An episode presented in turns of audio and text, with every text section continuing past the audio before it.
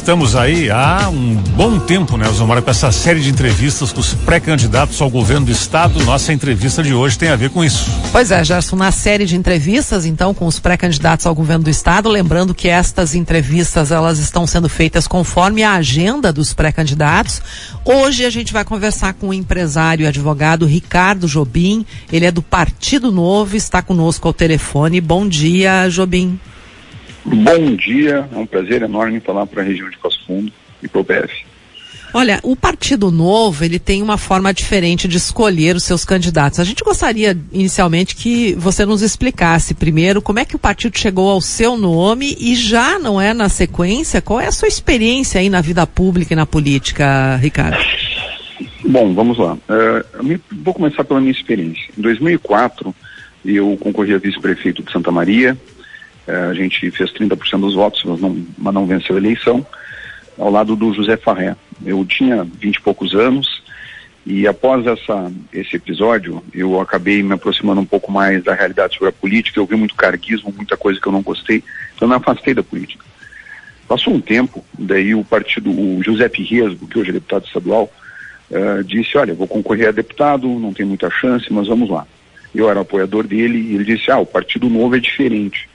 Eu dizendo, bah, como é diferente? Como é que vão acreditar que um partido é diferente? Eu também pensava que política era tudo igual. Mas não, nós somos o único partido do Brasil que nega o dinheiro SUS do fundo partidário, do fundo eleitoral, para custear campanhas políticas. Nós realmente somos o novo porque só nós fazemos isso. Até muitos partidos não gostam, não querem saber de coligação com a gente, porque a gente exige que não sejam utilizadas essas receitas de dinheiro público que deveria ir para a saúde, para a educação, para a segurança, dinheiro que acaba indo para as campanhas. Mas o Partido Novo, enfim, chegou né, ao início do ano e me procuraram e sugeriram que eu me inscrevesse no processo seletivo para ver se eu teria a chance de ser o nome escolhido ou não, né? Eles convidaram as pessoas que eles achavam ter alguma condição e eu me inscrevi no processo seletivo. O Partido Novo ele não trabalha com o conceito de prévias.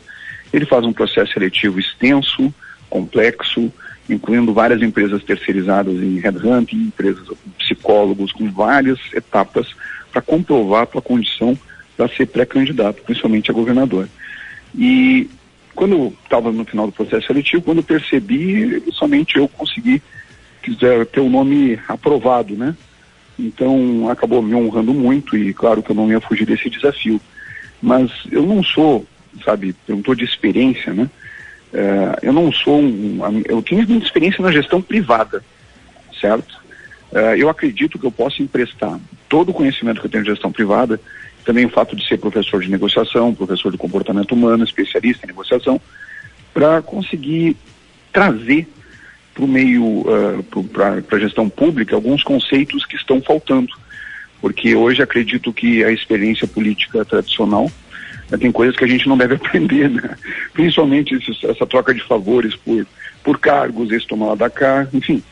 Queremos romper a mentalidade. Fizemos isso em Minas Gerais e queremos fazer isso no Rio Grande do Sul também. Pois é, a respeito de Minas Gerais, o Partido Novo tem essa experiência de administrar um estado, então, em Minas, com Romeu Zema.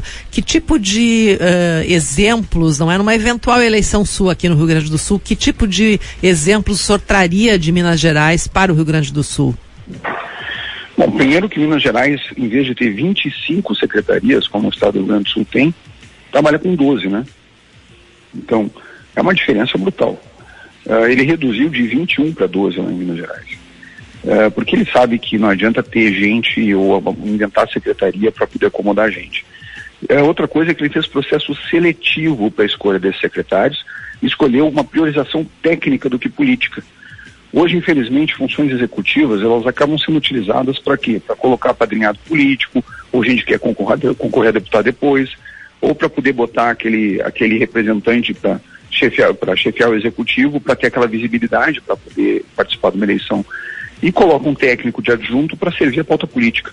Eu quero inverter essa ordem. Nós precisamos, nós nunca vamos conseguir que os melhores executivos queiram ser secretários de Estado se eles não tiverem autonomia e que a pauta política fique em segundo, em segundo plano. E primeiro fique a pauta técnica, principalmente uh, o trabalho estruturante, uh, também a médio e longo prazo. Então, eu, eu tenho certeza que o sucesso da gestão do governo Zema, que só tinha dois deputados estaduais, assim como nós temos dois aqui hoje no Rio Grande do Sul, e mesmo assim é o governo mais bem avaliado do Brasil, líder do ranking de competitividade dos estados, eu tenho certeza que esse modelo funciona. O Novo só teve duas oportunidades até agora executivas. O governo de Minas, que colocou o estado de o governo, o, que é o governo mais bem avaliado do Brasil, e também a gestão uh, municipal de Joinville, cujo nosso prefeito Adriano é o prefeito mais bem avaliado do Brasil e, e Joinville acaba sendo líder em praticamente todos os, os índices em comparação com outros municípios, tanto que ficou em primeiro em eficiência de gestão pública. Uh, o Rio Grande do Sul nunca teve um governo liberal. Quero que o Rio Grande do Sul tenha o primeiro governo liberal da história. E é por isso que a gente trabalha. Uhum. Agora, o Rio Grande do Sul, o governo do Eduardo Leite, agora do Ranolfo Vieira Júnior, eh, fez uma série de eh, estruturas, reestruturou administrativamente várias coisas, eh, aderiu ao regime de recuperação fiscal, tem hoje uma melhora no seu orçamento. O que, que na sua opinião, eh, está certo ou está errado nessa, nessa forma de governar o Estado? Olha, eu acho que a gente primeiro tem que falar a verdade, né? Nós temos uma, uma, um, uma pequena vantagem orçamentária completamente ilusória. Se o Eduardo Leite, por exemplo, diz que virou o jogo, eu vou chamar o VAR, então. Vou usar uma linguagem futebolística. Vou fazer aquele quadrado e dizer só um pouquinho. Vamos olhar isso de perto. O governo Leite, ele foi, ele foi salvo não por sua gestão.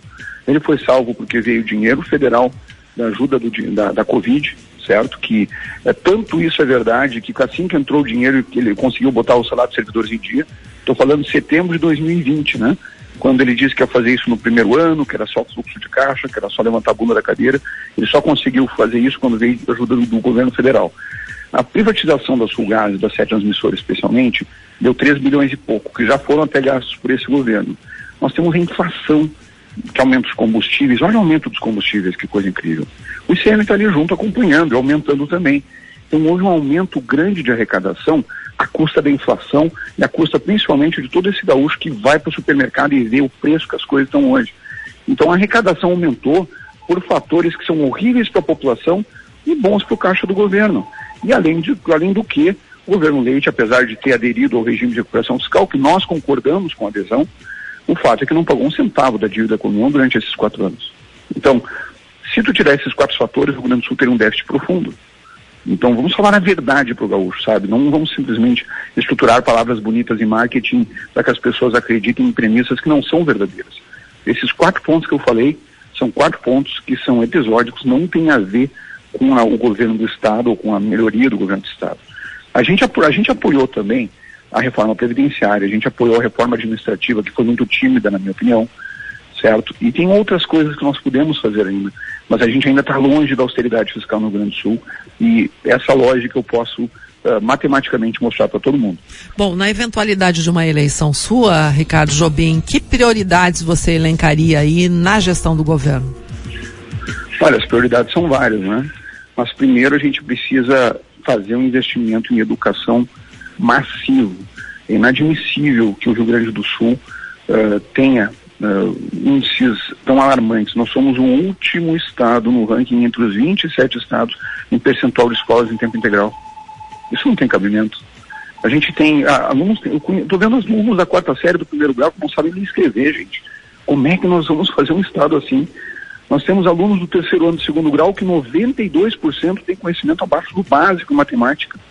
Nós temos uma população que está envelhecendo, 700 mil gaúchos abandonaram o Rio Grande do Sul para viver em outros estados nos últimos 10 anos.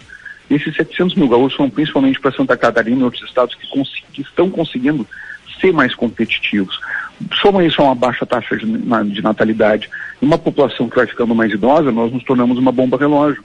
Só que somente pensar a longo prazo pode mudar alguma coisa. Imagina só, político parece que só pensa em quatro anos. Parece que o mundo acaba em quatro anos, é tudo voltado à sua popularidade. Por isso que nós temos 74 bilhões de reais para pagar para a União Federal. Governos que querem deixar dívidas para os próximos governos. Essa lógica de primeiro ano uh, dizer que o antecessor entregou quebrado, segundo ano fazer alguma reforma administrativa ou tributária, terceiro ano começar a torrar dinheiro para ser popular no quarto ano se reeleger, é o que está fundando o Rio Grande do Sul. E daí, somente alguém de fora da política, alguém com uma mentalidade de gestão que saiba que o mundo não acaba em quatro anos, pode tentar colaborar e mudar essa lógica. Por isso que o Partido Novo buscou alguém realmente de fora da política que pode tentar emprestar conceitos de uma maneira absolutamente independente, falar com o tom que precisa ser dito, certo. sem precisar ficar constrangido ou precisar de emprego no, depois para apoiar alguém no segundo turno, esse tipo de coisa, que certamente não é meu caso essas contas precisam ser cobradas e o gaúcho precisa saber a verdade sobre o Rio Grande do Sul. Tá bom. Muitíssimo obrigado por sua participação aqui no Café Expresso da Rádio PF. Ricardo Jobim, pré-candidato ao governo do estado pelo Partido Novo, é mais um, né, pré-candidato que conversamos aqui. Tenha um bom dia. Um bom dia, foi uma honra.